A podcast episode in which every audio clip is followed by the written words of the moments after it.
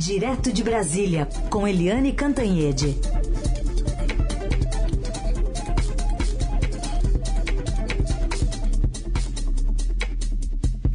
Oi, Eliane, bom dia. Bom dia, Raíssa e Carolina, ouvintes. Bom dia, Eliane. Bom, vamos falar então sobre essas manifestações de 1 de maio. Tanto o presidente Bolsonaro e seus apoiadores, quanto o ex-presidente Lula e a oposição falaram às massas, afinal? É, aquela história. O Bolsonaro não falou, né? O Lula falou, mas o Bolsonaro foi. E as manifestações foram bem fraquinhas. A de Brasília foi bem fraquinha, a de São Paulo, é, pró é, pró é, Daniel Silveira, contra o Supremo, etc., foram bem fraquinhas, todas elas, já que a de São Paulo também pró-Lula, pró PT, com as bandeiras vermelhas também foi fraquinha, é, mas o Bolsonaro passou alguns minutos, né, passeou ali entre os manifestantes, deu uma voltinha tal, só não discursou. Não subiu no palanque e não discursou. Ou seja, ele fez uma solução de meio termo né, porque ele não deixou de prestigiar os eleitores dele, aquele núcleo duro do bolsonarismo que estava ali uh, na, na esplanada dos ministérios, mas também não discursou para não irritar ainda mais, não tensionar ainda mais a relação dele e do executivo com o judiciário, com o Congresso sempre no meio, né? Então ele fez o gesto de ir, mas fez a concessão de não falar. Isso aí porque o Centrão vem dizendo, presidente, abaixa a bola, presidente, abaixa a poeira, presidente, abaixa a lavareda na crise. O Bolsonaro é, só consolida a turma dele, mas ele não atrai gente de fora com isso. Ele pode atrair até, ele quer atrair aquele eleitor de centro que está sem pai, sem mãe, sem candidato e que é contra o Supremo, que ataca o Supremo, que acha que o Supremo errou ao, enfim, de certa forma anular as condenações do Lula. Mas é, o Centrão acha que isso aí não é não é bom, é contraproducente. Já o ex-presidente Lula é, foi falar para a turma dele, é, porque também eram manifestações vermelhinhas. Aliás, é, lê-se no fim de semana que o Lula, né, inclusive no Estadão, ou principalmente no Estadão, que o Lula quer desvermelhizar a campanha dele, ou seja, quer trocar as bandeiras vermelhas pelo verde amarelo brasileiro. Ah, pode estar chegando um pouco tarde demais, porque a bandeira brasileira foi capturada pela campanha do bolsonarismo. Quando a gente vê a bandeira do nosso país na casa de alguém, numa porta de fazenda, alguma coisa assim, a gente já fica pensando, e aí é bolsonarista. É, isso é uma coisa, inclusive, que me incomoda, porque a bandeira brasileira é dos brasileiros e não de uma pequena parcela ou de uma parcela dos brasileiros. Mas o Lula aproveitou, fez discurso e mandou, assim, mandou um pedido de desculpas, porque ele tinha dito que o Bolsonaro é, prefere policial a gente. E aí ele pediu desculpas aos policiais, dizendo que os policiais é que garantem a, enfim, preservam a vida a, dos trabalhadores brasileiros. Tentou corrigir mais uma falha. O Lula está errático nas frases, ele está tendo muito ato falho na hora que fala de aborto, na hora que fala de policiais, ele está precisando controlar um pouco a língua. E o Bolsonaro também, é, ele não fez discurso em Brasília, mas ele mandou um vídeo para a manifestação em São Paulo. Isso para a oposição foi caracterizado, foi entendido como um endosso às manifestações contra o Supremo. Mas, para o pessoal do Bolsonaro, o Centrão, etc., foi considerado como o Bolsonaro tentando apagar o incêndio. De forma que vamos ver como é que a semana evolui na relação entre Bolsonaro e Supremo Tribunal Federal, né? Bom, sobre esses ataques aí que a gente tem visto nesses últimos tempos, a democracia tem um ouvinte nosso, Joel, fazendo pergunta para você. Vamos ouvir o que quer saber o Joel. Não seria o momento de Dória, Lula, Ciro, Simone Tebet, o Leite, lá o governador do Rio Grande do Sul, e os demais aí pré-candidatos que já estão firmados nessa posição, sentarem numa mesa redonda para que nenhum pareça mais do que o outro e falarem para o Brasil que mais do que atrás da presidência da República, eles estão ao lado da democracia e dá um pouco de conforto, um pouco de segurança, um pouco de crença para o povo de que essa eleição vai acontecer e que o resultado vai ser respeitado? Meu nome é Joel, falo de Itapevi. Oi, Joel. É, Bem-vindo, bom dia. Eu adorei uh, a sua, mais do que pergunta, a sua colocação, a sua manifestação. Sim, é preciso que todas as lideranças políticas e particularmente os presidenciáveis deem uma manifestação ao povo brasileiro de que as eleições serão respeitadas, a democracia será mantida, as instituições serão respeitadas. E por que que isso é necessário? Pelo mesmo motivo que você toda hora, Joel, tem um ministro do Supremo, o ex-presidente do TSE, o atual presidente do TSE, o futuro presidente do TSE, tendo que, via público, defender a democracia, as eleições a e a manifestação popular, que é o voto. Né, o próprio presidente do Senado Federal, o presidente da Câmara que é aliado do Bolsonaro, já também vieram a público defender o sistema eleitoral brasileiro, as urnas eletrônicas e o resultado da eleição. E por que que existe tudo isso, Joel? Por que que você faz essa manifestação aqui na nossa Rádio Dourado? Porque o presidente da República, que foi eleito com 57 milhões de votos, né, fica insistindo o tempo inteiro em que houve fraude na eleição dele próprio, que é um absurdo, né? Dizer que ele foi eleito numa eleição fraudada, né? E porque o presidente da República insiste em, é, em desqualificar, desacreditar o sistema eleitoral brasileiro, as urnas eletrônicas, eletrônicas que são um sucesso histórico do Brasil, reconhecido no mundo inteiro, e porque existe o precedente dos Estados Unidos, quando Donald Trump perdeu as eleições e atiçou a turba dele para invadir o Capitólio, que é o Congresso americano. Há um temor de que Jair Bolsonaro repita a mesma dose se perder. Né? Se ele ganhando diz que a eleição foi fraudada, imagina ele perdendo o que ele é capaz de fazer. Mas o fato é que o pior dessa história é que o Bolsonaro fica o tempo inteiro jogando as Forças Armadas no meio do caldeirão, já querendo criar uma justiça eleitoral paralela dos militares, né, como quem dissesse que os militares têm que monitorar a justiça eleitoral civil. E o pior disso tudo, Joel, é que tem gente nas Forças Armadas, inclusive dentro do Palácio do Planalto, generais de quatro estrelas, que endossam esse tipo de discurso golpista que não faz nada bem à democracia brasileira. Portanto, já eu gostei da sua sugestão. Vamos lançar essa ideia aí de todos os presidenciáveis, independentemente de ideologia, de partido, do que seja, sentarem numa mesa redonda, todos iguais, em igual condição, né, para defender a democracia brasileira. Nunca desde 1985, quando o Brasil reconquistou a democracia, é tão necessário ficar repetindo e batendo na tecla. Democracia sim, democracia sim, democracia sim. É o efeito Jair Bolsonaro, né, Joel? Eliane, quando a gente pensa nessa semana, o que, que deve vir pela frente com a oficialização da candidatura é, de Lula, né, como vice ali, o, o, o ex-governador Geraldo Alckmin, e também de Bolsonaro? Olha, é, é, importante. O Lula vai lançar a sua candidatura, né?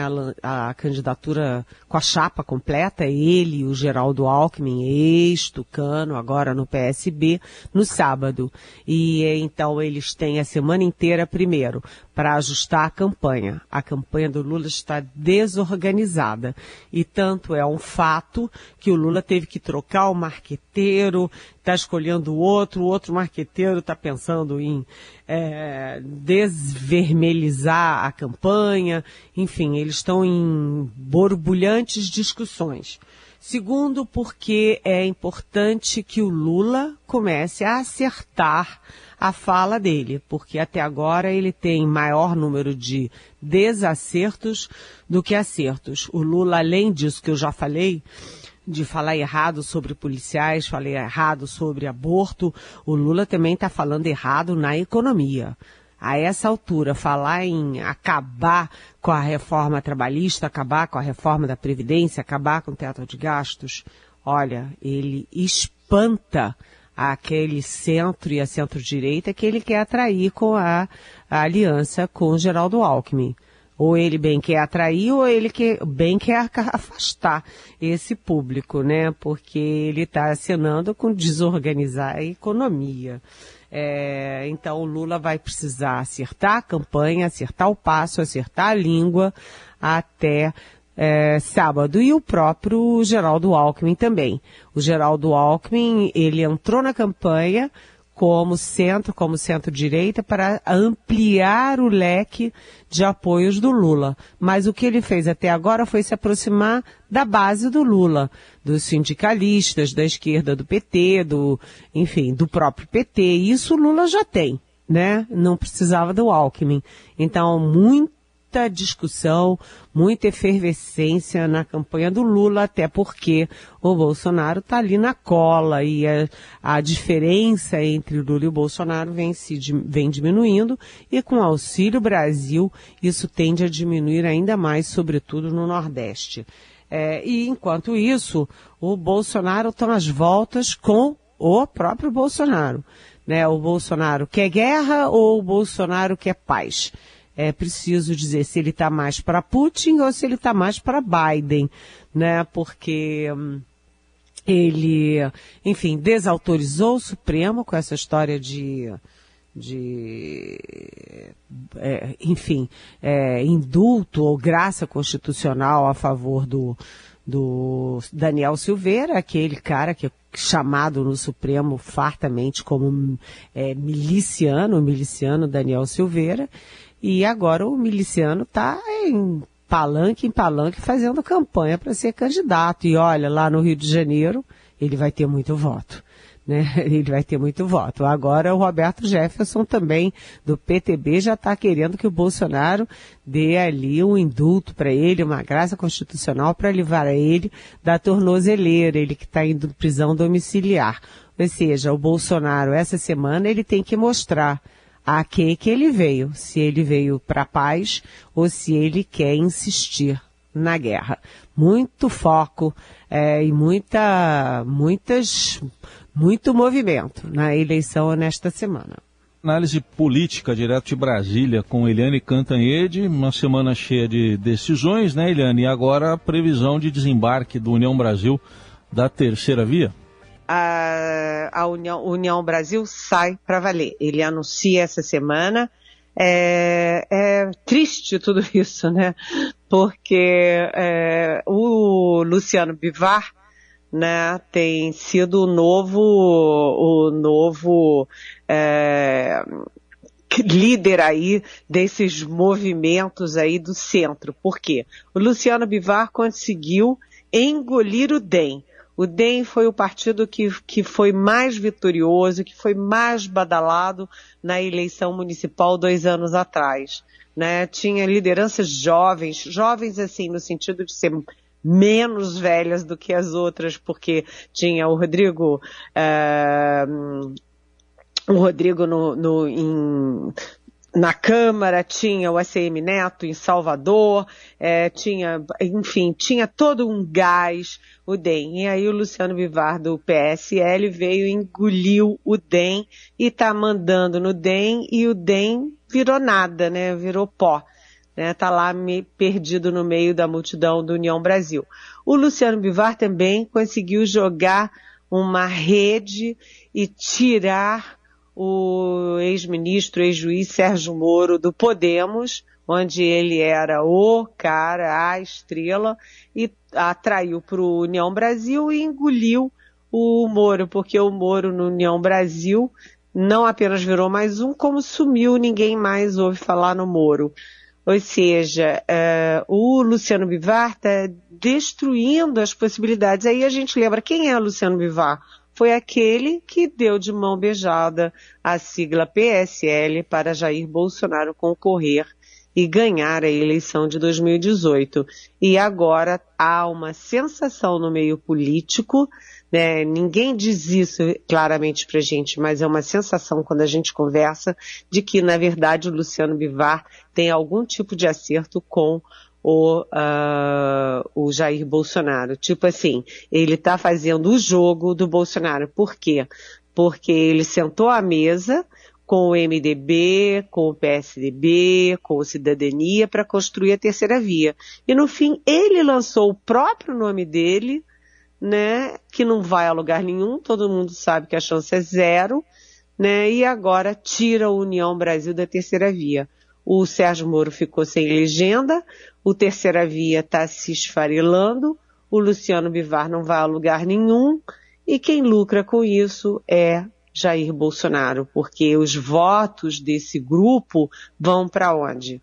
Vão se dividir, evidentemente, mas muita gente ali tende para Bolsonaro. Ou seja, Luciano, é, Luciano Bivar é, tira a União Brasil da terceira via, tira a terceira via de cena, né, esvazia a candidatura Moro, que chegou ao terceiro lugar em algum momento, ele foi a nova onda e esvaziou, né, e a gente tem que ver Será que o Luciano Bivar, mais do que ser o novo Gilberto Kassab, ele quer ser o exterminador é, das opções a Jair Bolsonaro? Essa é uma dúvida.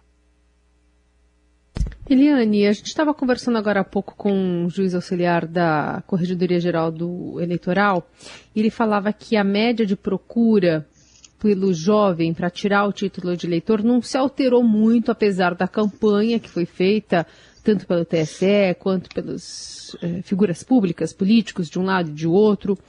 E está acabando o prazo, né? Dia 4 de maio vai se encerrar essa oportunidade para você se inscrever para participar das eleições, fazer transferência de título e tudo mais, essa atualização eh, eleitoral. Queria, nesse contexto, colocar aqui a pergunta da Marisa.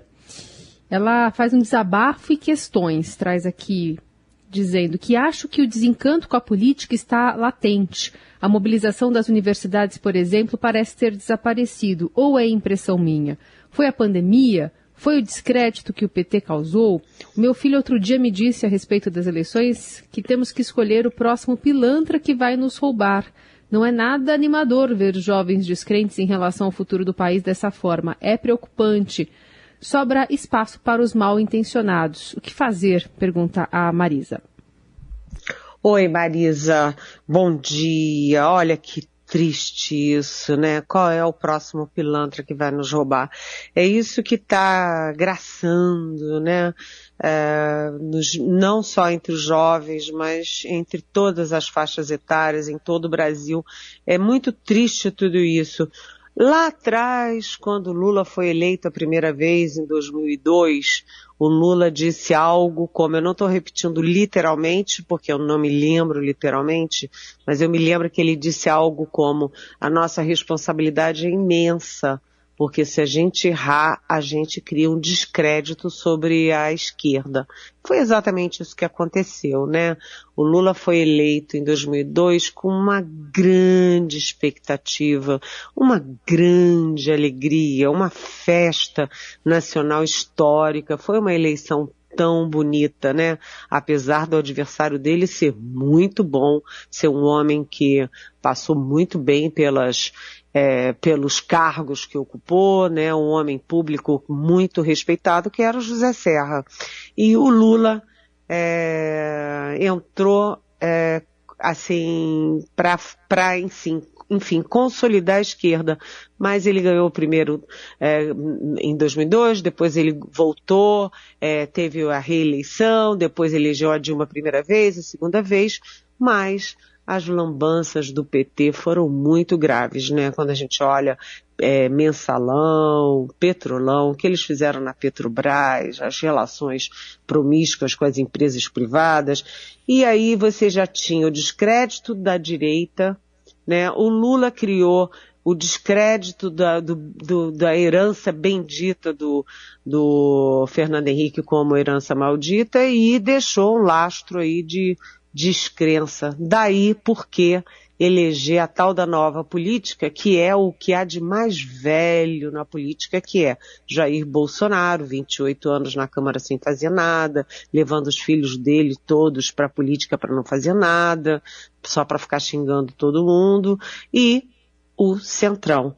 Então, Marisa, é triste isso, mas a gente precisa combater esse discurso e lembrar que se a gente não se envolve, se a gente não acredita, aí é que os pilantras se dão bem mesmo. E tem muita gente boa na política, já teve mais, mas continua tendo e a gente precisa trazer os melhores, trazer os bons para a política. Votar é, no melhor é evitar o pior. Então, vamos tentar vender esse discurso. Agora, essa semana é decisiva, porque na quarta-feira vence o prazo para tirar o título eleitoral.